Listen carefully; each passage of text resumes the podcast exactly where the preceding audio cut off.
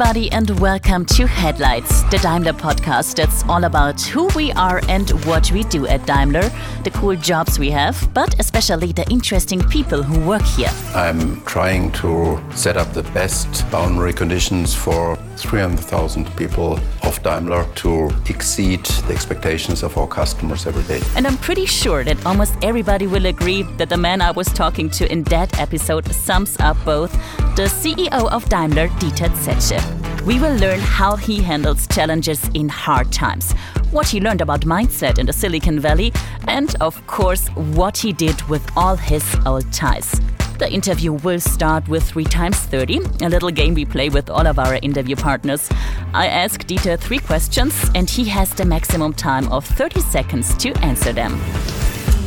First of all, what's so special about your job? What drives you? Well, I like to move things uh, in both senses, and um, therefore, uh, in this job, I have the chance to really uh, create new things for the future, of course, together with all the colleagues.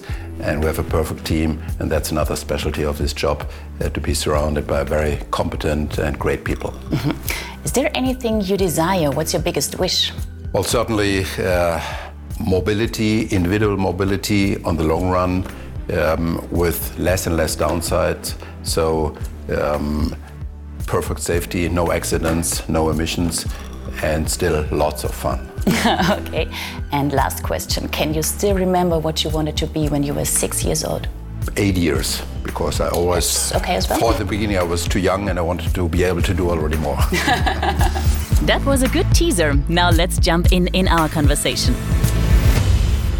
So let's start talking about your job and Daimler. You started at Daimler back at 1976. Why did you decide for this company and what would the arguments be today? Well, I uh, was becoming an uh, engineer for uh, electrotechnic, and my thesis I had the chance to write here in the research department of Daimler. Uh, that was my first contact, and there obviously I started to get some idea of this uh, huge world uh, which this company represents, and so I got excited. obviously, cars is something you you get easily excited uh, anyway.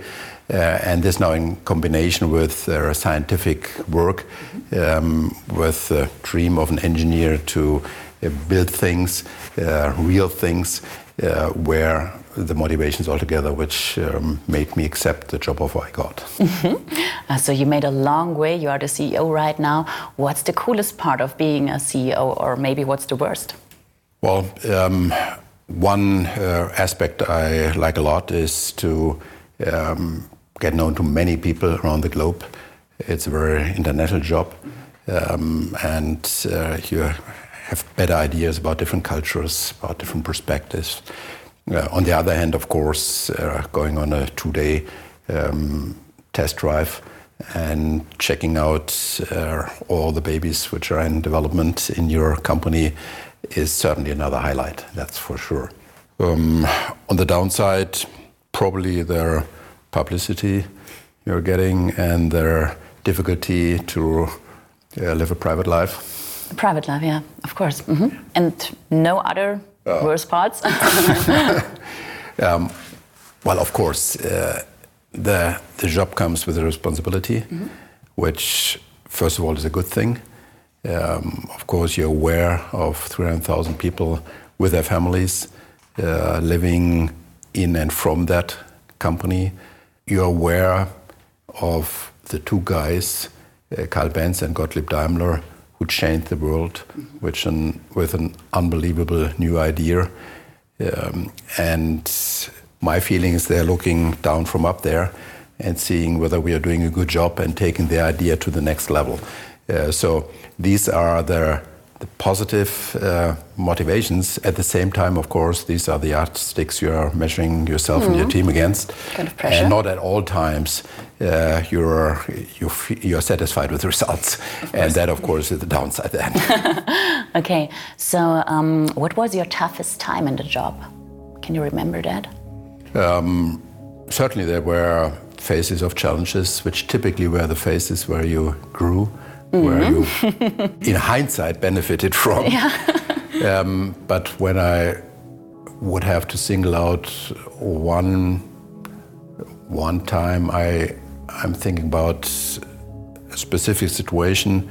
After having worked as the CEO of Chrysler for five years, I became CEO of Daimler Chrysler at that time. And after some period of time, I came to the conclusion that it would be almost inevitable for the future of Daimler Chrysler to separate from Chrysler. Mm-hmm. And entering the plane to fly to Detroit uh, for a town hall to inform my colleagues and good friends that I decided um, that the two companies should be split, that basic Chrysler should be sold. I almost felt like a traitor. Mm-hmm. Yeah. And uh, so this was, I think, their, uh, their hardest meeting I was preparing myself for. And at the same time, their the most positive experience when all of these great good guys um, reacted in a very constructive manner, kind of, well, in your position, probably would have come to the same conclusion. So that was more than fair. Um, and uh, helped me a lot in this situation. Uh, but still, it was a tough one. Mm -hmm. How do you handle tough times like that? Well, um, I try to face them and I try to go for it. It doesn't make sense to postpone uh, difficult situations. Uh, it's like with a dentist. Yeah, true, but we all you, like to do that. you better get a date soon and get it uh, behind you. Mm-hmm. And actually, when, when you have a big challenge or, or threat for, for your company, um, when it rises, when it pops up, it might be scary. The moment you start to act on it, the moment you start to build a plan how to deal with it, it's already better to deal with and it's already um, something you, you start to, to handle and mm-hmm. to uh, get control again. Mm-hmm. Exactly. And that's when you get positive feelings and you have a task and you know what you want to accomplish. Mm-hmm. And uh, then half of a difficult situation is already uh, been dealt with. Mm, very true, yeah. And you start to grow, yeah. just like you said. Um, if you look back to your beginnings at Daimler, to what extent has the company changed aside from not wearing ties anymore? Well, certainly uh, every CEO at any time has the feeling that the current time is the most challenging, the most promising, yeah. the most important, whatever. Um, still, within these 43 years since I started at Daimler, the company has become much more complex. The scope has become much wider. Yeah. The world itself, I guess, has become uh, more complex. Um, and at the same time more connected, and therefore everything, everything which happens in the world has an impact on what you're doing, what your company is doing. Mm-hmm. And in this regard, um, vis-a-vis the current um, state where not only geopolitical, many things are changing, um, but technologically, uh, because of the digital revolution, if you want, uh, we have so many disruptive developments. Um, we put them together under one acronym uh, where the connectivity, the car becoming um, part of the Internet of Things, probably the most complex uh, thing in the Internet of Things, um, where autonomous cars only a few years ago still science fiction, now becoming a reality, uh, where sharing in all parts of life, including mobility, uh, is a development which certainly will occur. And last but not least, the change from um, CO2 producing um, drivetrains to emission free drivetrains, namely and mostly uh, battery electric drivetrains. All of these changes are happening parallel, all of them being tremendous opportunities where you can offer your customers tomorrow things which you didn't even dream of uh, a few years ago. But at the same time, if you don't do so, uh, others will, and you'll have a problem. so um, this is a pretty complex, very exciting situation, uh, but which uh, asked for a lot of strategic work, a lot of focus, and at the same time, uh, parallel activities in many fields. Mm -hmm. So, one of the most visible changes at Daimler is that we don't wait, wear ties anymore. So, you started with that, but what did you do with all your old ties? Where are they? Well, I think they are living a pretty lonely life in a remote closet. but you have and them? Waiting for for uh, the next change of fashion, perhaps. or maybe for a wedding. perhaps, yes. okay. Mm, for Carnival, where they typically are cut off. exactly, exactly. Do you celebrate Carnival? Uh, I have to admit, other than my time in Brazil, Carnival never was on top of my agenda. No, okay, I see. um, you're leaving Daimler in May 2019 in a very exciting and moving time for the whole automotive industry. Is it even harder for you to let go now? No, absolutely not. Um, we went through several phases uh, with the management team. I was um, heading since um, 2005. Uh, the first phase was kind of restructuring. We had quite a number of challenges. I mentioned uh, the Daimler Chrysler mm-hmm. combination as one, uh, and we were facing them and trying to uh, set the groundwork for the next phase. Uh, the next phase then was attack. we set out the objective to become again the number one premium um, car builder. Of course, cars is only one facet mm, yes. of Daimler altogether, but uh, an important one um, for 2020. And we fortunately uh, reached that goal even before the time we have set ourselves. Um, and the third phase is now the transformation. Mm -hmm. The transformation uh, of this company for this future I was just talking about. And this, of course, on the one hand, um, requires technological um, competences and good people in this regard. Um, but secondly, at least as much so, uh, it requires a different culture, a more daring culture, even more uh, pioneering spirit. Um, and last but not least, of course, it requires people and leadership. And um, as I think we have um, successfully started into this phase. And most importantly, I'm convinced that that's, of course, always the task in the latter part of a career to uh, look for a good transition for good successors. And I'm very much convinced that we did a very good job in this regard.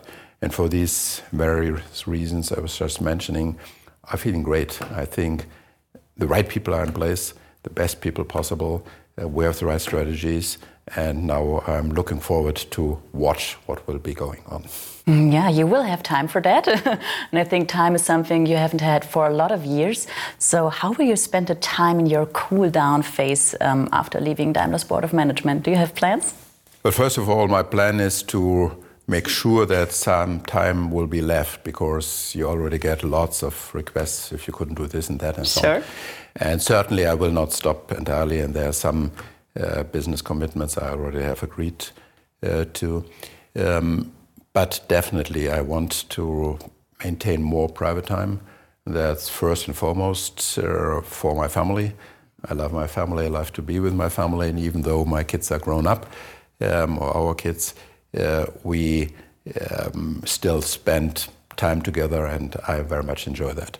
All together, being together with people, with friends, um, I, am very much looking forward to have more time to do that. Mm-hmm. Um, traveling, I love walking the forests. Yesterday we did 22 kilometers walking through the forest. Oh, wow, okay. And that's great. And being able to do that more often is another very positive perspective. Mm-hmm. Is that traveling? Is there a special country you like to visit? Well, I have visited almost all countries yeah, in most so. cases uh, without seeing much. True that. and that's the part I would like to change. yeah. And not necessarily with a specific preference, uh, but uh, there are so many beautiful places in this world and I like to see more. what is the best advice you ever got yourself? That's a difficult one, just uh, mm-hmm. uh, out of my mind. Um, I think um, to keep your independence. Of course, when you're uh, when you're engaged in your job in your company, you're dedicated, you're committed, uh, you spend a lot of time there, and uh, you have a lot of emotion around that. But I think to be really able to do a good job, you have to keep your independence. You have to uh, be able to imagine that you could live without that as well. Mm-hmm. Only then you're able to make decisions which yeah. might not always be popular, uh, which might involve risks, or certainly will. Mm-hmm. Um, and uh, if you always have that feeling there's another world, another life beyond what you're doing right now, you can do a better job in what you're doing right now. That's my conviction. That's something I got advice for. Mm-hmm. Okay, very good point.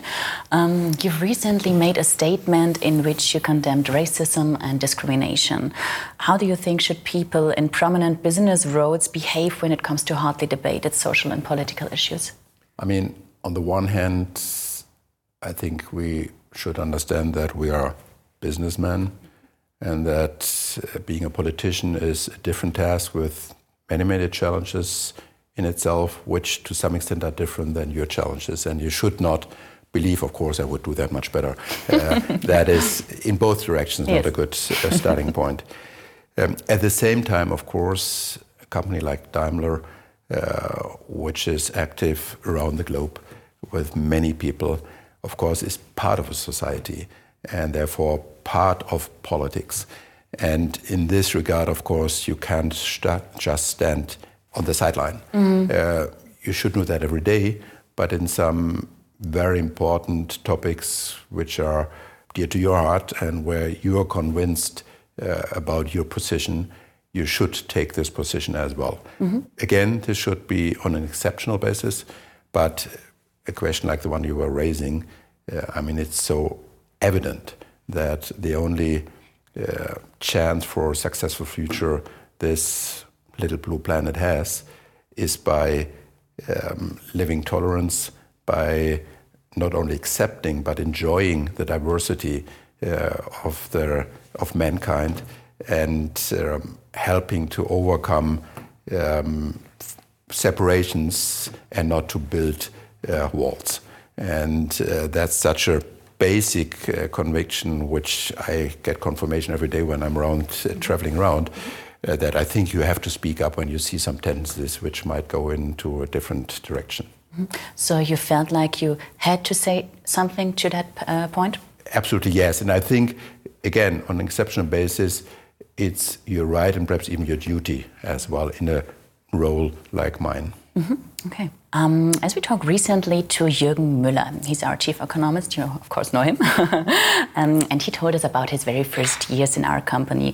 And in these times, they wrote their briefings um, by hand uh, for the board of management, for example. Incredible for us nowadays. Uh, you started back in 1976 at our research and um, development department. Please tell us how did people work in those days? Well, when I look at my handwriting, this would not be a good situation. but anyway, um, as I mentioned before, I started in the research department, uh -huh. and especially when it comes to IT, it's hard to imagine today what kind of a world that was. Mm -hmm. So for my thesis, uh, I used I don't even know punch tapes or something like that. These were endless yellow tapes uh, which had holes and which contained their data information of the measurements we, we made and so on. And then you have to had to read them through a um, tape reader, and then you had a huge uh, ball of, of paper lying on the uh, on the floor and try to uh, it it was unbelievable. Or, or for instance, we uh, I saw the first screens being connected to the mainframe, and we were thrilled that now we could communicate with a computer via a screen and a um, in, in writing there. Um, but then, when we had 30 screens connected to this mainframe, um, the whole CPU which was available was used to organize the screens, and you couldn't work on the screen anymore. okay. So um, these they had a, a memory like uh, whatever. No, it doesn't exist today anymore. Several megabyte or something. Okay. The mainframe. So um, it was a very different world for sure. On the other hand, um, there were people, and there many things were similar mm-hmm. uh, with the strengths and the weaknesses of people and how they interact and who has social skills, who doesn't. Uh, so um, people didn't change that much, but technology changed a lot. Mm-hmm. And I guess uh, what also changed is leadership. Mm, what was a good leader in the 70s, and how would you define it today? I mean, that time, uh, for instance, Nobel Prize winners typically were single people. Today, especially on the scientific side, mostly these are teams. Mm-hmm. So, um, research, science development today happens on the borderlines or the connecting points between different areas. Um, and that's why teamwork is so extremely important. So, networking, um, taking down the relevance of hierarchies. You still, we are not in anarchy, still, you need mm. uh, some uh, control. But in the first place, you need a lot of freedom, a lot of open space for people to develop and to develop their ideas and to develop products directly vis a vis to the customer. And that has changed this uh, part. So some discipline is still important. And when you want to build the, the best car in the world, you need to have many people being organized in a very uh, precise manner. Uh, but at the same time, for all these new ideas, you need, again, this spirit of, of uh, going for the unknown, going a big step. And uh, that's where you need different leadership, empowerment, and white space. Okay, so now I'm very excited. Imagine I would ask the members of your team what kind of leader you are. What would they say? Well, it would be better to ask them. Maybe I will. well, um, I think uh, I know that I like uh, to work with other people, to be with other people, and I hope that's transparent. And I think, and I hope that other people feel that. And um, I have a lot of respect for for many other people. Um, so I know I have a great team. I enjoy working with them. Um, if you want on the downside, typically when there pops up a new situation, you question, mostly in the same moment, I have an idea how I would react to that. and to hold that back is sometimes tough for me. Yeah. so um, perhaps they might feel that I'm jumping in too fast and too often. um, overall, I think we have a very good culture together, which of course depends on all uh, participants and, and members and colleagues, but I hope I had some positive impact on that development. Mm, okay, I'm sure. Um, many established companies are trying to build more of a Silicon Valley mindset. You've been there quite often. What did you learn there, and what can they learn from a company like Daimler? I mean, of course, you have uh, these um, classic uh, aspects uh, like agile working um, structures and practices and so on. And, um, I think in the very first place, it's mindset. Um, when when you meet startup people or established companies, leadership of established companies in the Silicon Valley, most of them want to change the world and are okay. convinced that they can and they will. And some of that might be uh, a little uh, going too far or not being totally realistic, but it creates a lot of energy and um, really huge ambition, which helps you to go big steps. Mm-hmm. And um, sometimes, uh, early stages, we are worrying too much about all the potential downsides of any development and about potential risks in five and 10 and 20 years. And of course, it's necessary uh, to be aware of all aspects of developments. But if in the first place you are driven by optimism, by positive thinking, you just can accomplish more.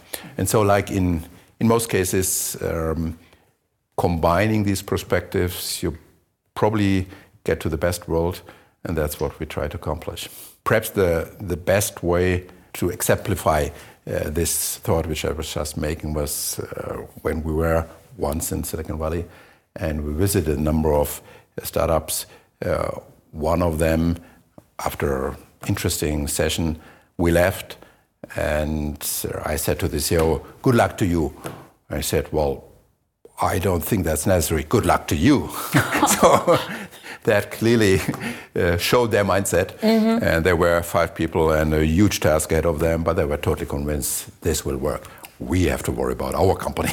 okay, okay, I see. Very interesting people over there. Yeah, absolutely.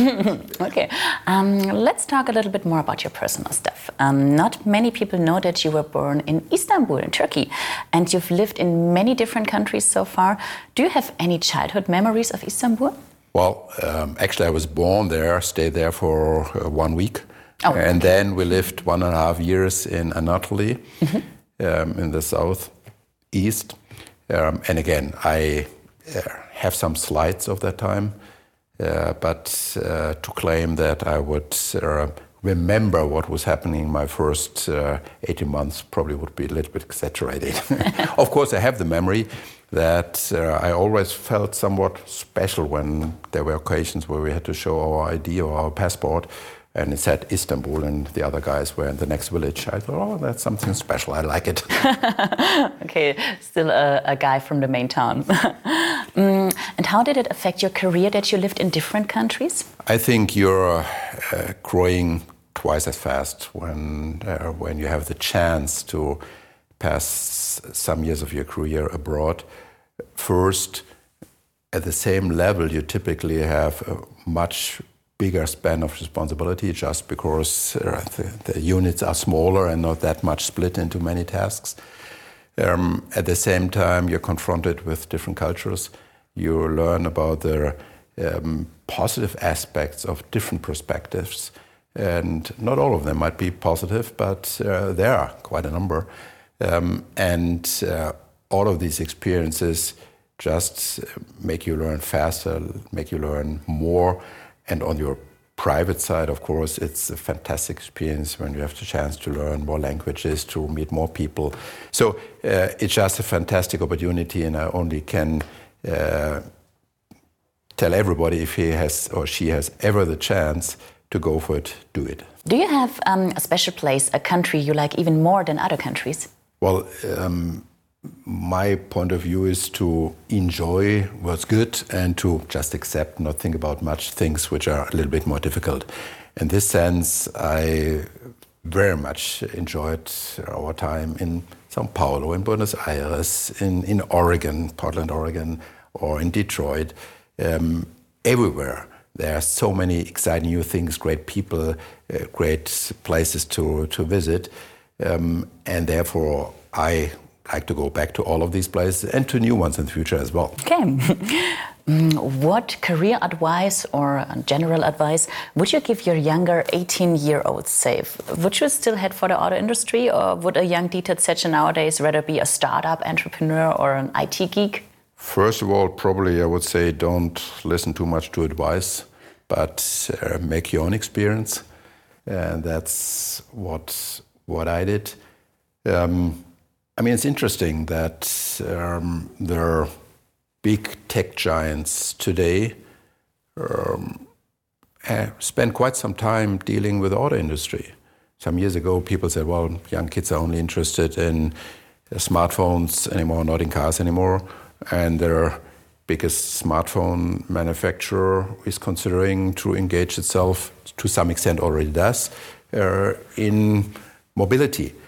Um, so this continues to be a very, very exciting um, area, uh, of course, with different developments today. So I think it's still a very good decision to go for the automotive world. And you can go at the same time to the tech world because there are very few more complex IT systems than a car. Um, but of course, there are other careers outside of our industry as well. Um, many opportunities for kids today. I think I would do the same again when I would be 18 again. Okay. Uh, you just said uh, don't listen too much to advices. You have three adult kids. Um, do they still learn from you or do you learn from them? Well, I certainly learn more from them yeah? these days. What? Um, well, uh, my, my daughter runs a startup um, and uh, lives in the S and goes around, and many things of her personal experiences um, are a learning field for me. Uh, my other son is very much in IT, and uh, the third one in healthcare. So all of these are very exciting areas. Uh, but of course, not just about uh, the job. And uh, with my kids, I primarily don't talk about the job, but about the other, uh, the rest of their life, their families, and so on. And in all of these fields, they represent the future, of course. And therefore, it's more exciting for me uh, to learn from them. um, if you have a day completely off without any work to do, uh, without anybody to meet, how do you spend it? What's your favorite occupation beyond Daimler? Besides walking in forests? well, that's an important part. Not that I run through the forest all the time, but uh, to to move, uh, be on a sailing boat, swimming, whatever. Um, the the physical part is which um, I'm lacking time. Perhaps it's just a good excuse for being lazy. I don't know, but in any case, um, I I like to spend more time with some physical challenges. As I said before, um, I, I love countries first of all, love nature. And it's amazing. Uh, back in 2013, you betted if Daimler won't be able to sell more cars than Audi and BMW, you'll shave off your beard. Uh, and we did it.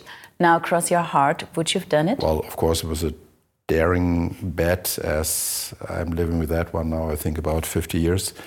Um, but I was convinced that I wouldn't have to do it. but of course, uh, bets are a matter of honor so uh, if not, I had no choice but doing it. Uh, glad we made it. uh, who has ever seen you without your beard? Well, again, that's my my uh, mother at my birth, obviously, and then the next uh, 18 years uh, or 16 years, everybody. Since then, nobody. Okay, really. Mm. Since I work for Daimler, a lot of friends ask me if I can organize them a cool car. And I think if you are a CEO, the inquiries must be even more funny. Uh, what do people tend to ask you? Of course, I'm getting uh, tons of emails every day yeah. uh, with all kinds of ideas or requests. And, and um, yes, people come up with the weirdest ideas why it would be a good idea for us or for me to uh, give them a car for free. but I have to admit, um, when I was young and uh, I uh, was was dreaming of driving a specific car, which I have to admit at that time was not a Mercedes. Um, I sent a letter to the company. I would do a great trip and show the car. Okay, they got the same answer. I got the same answer as uh, people getting sending these letters to me today. Now you have to tell us which car. Well, I have no choice now. Well, it was the Alfasud at that time. So um, Alfa was a very emotional brand, and uh, so with 18, I I wanted to drive such a car. And have you ever drive one? Uh, of course, I have driven many, but I never owned one. Okay, well, maybe something uh, for your time off right now. Well, today uh, we have all the cars uh, I love within our brand, so there's no need even for very emotional cars to go to the other brands anymore. True that. Perfect answer to finish our interview right here. Thank you very much for your time and for sharing your thoughts with us. It was a great pleasure talking with you, and I hope you guys enjoyed our interview as well. So, this was Headlights, our Daimler podcast. And if you like what you heard, subscribe and leave us a like or a comment. And of course, we hope you guys join us in our next chat as well when we talk with David Haley, our head of personal strategy at Lab 1886. And if you want to get to know more about the interesting jobs we offer at Daimler, please go to daimler.com/career.